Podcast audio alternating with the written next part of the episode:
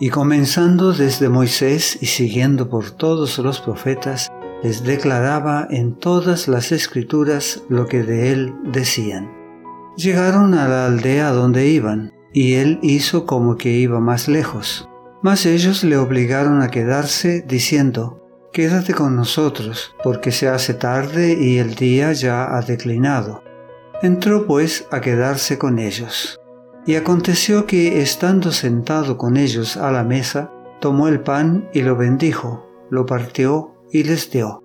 Entonces le fueron abiertos los ojos y le reconocieron, mas él se desapareció de su vista. San Lucas capítulo 24 versículos 27 al 31.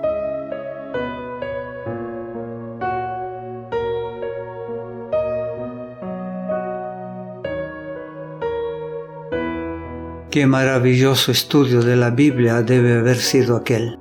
Varios kilómetros de caminata mientras los dos discípulos se admiraban del extraordinario conocimiento de su nuevo compañero de viaje. Aunque estaban cansados, la conversación no languideció. No tenían ni idea de quién podía ser su compañero. No pensaban que el que era objeto de su conversación estaba andando a su lado. Jesús se refería a sí mismo como si fuera otra persona. Los discípulos creían que aquel caminante era alguno que había asistido a la fiesta de la Pascua y ahora volvía a casa. Como ellos, caminaba cuidadosamente sobre las piedras ásperas y de vez en cuando se detenía a descansar. Avanzaban por aquel camino de montaña junto a aquel que pronto se sentaría a la diestra de Dios y que podría decir, Toda potestad me es dada en el cielo y en la tierra. El sol se había puesto en el horizonte. Antes de que llegaran a su destino, los labradores de los campos ya habían dejado su trabajo. Cuando los discípulos llegaron a casa, su compañero de viaje pareció como si fuera a continuar, pero ellos le habían tomado cariño y deseaban oír más de él. Por eso le dijeron, quédate con nosotros. Como parecía que no quería aceptar la invitación, insistieron, se hace tarde y el día ya ha declinado.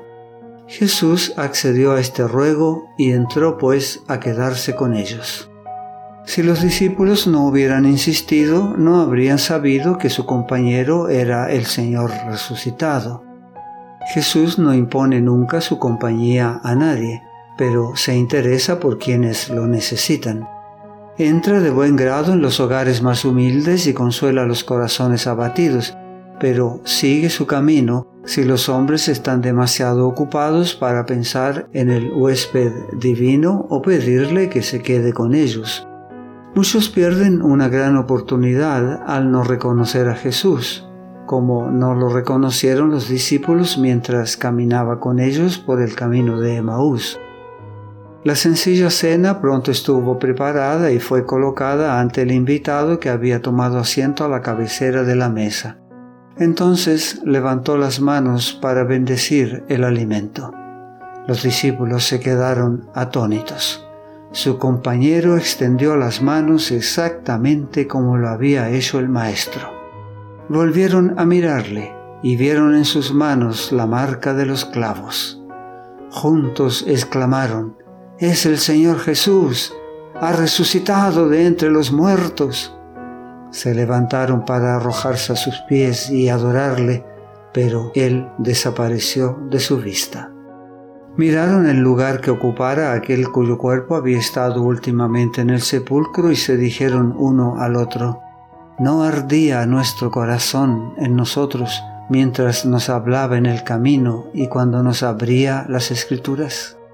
San Lucas capítulo 24 versículo 32 la luz espiritual había estado penetrando en la oscuridad de sus almas mientras escuchaban con extasiada atención la manera en que Jesús les abría las escrituras. Ahora comprendían lo que les había ocurrido.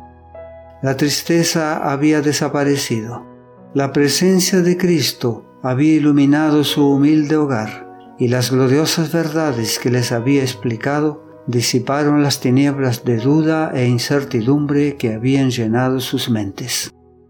Teniendo esta gran nueva que comunicar, no pueden permanecer sentados conversando. Han desaparecido su cansancio y su hambre.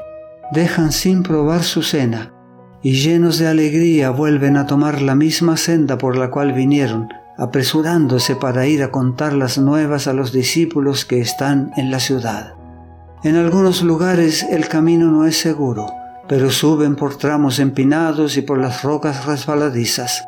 No ven ni saben que tienen la protección de aquel que había hecho el viaje con ellos. Con el bastón en la mano, se apresuran a llegar cuanto antes a Jerusalén. Pierden el camino, pero lo vuelven a encontrar. Corren, tropiezan, pero avanzan. Su compañero invisible los acompaña a lo largo de todo el camino. La noche es oscura, pero el sol de justicia brilla sobre ellos. Sus corazones exultan de alegría, parecen estar en un mundo nuevo.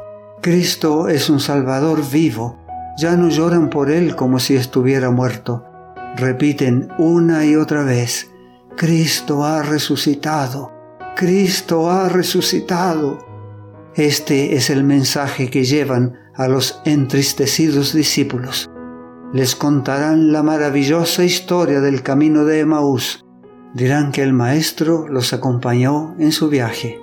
Llevan el mayor mensaje que fuera jamás dado al mundo, un mensaje de alegres nuevas, un mensaje en el que se fundan las esperanzas de la humanidad para este tiempo y para la eternidad. Cristo ha resucitado. No te pierdas nuestro próximo mensaje. La gracia de Dios sea contigo.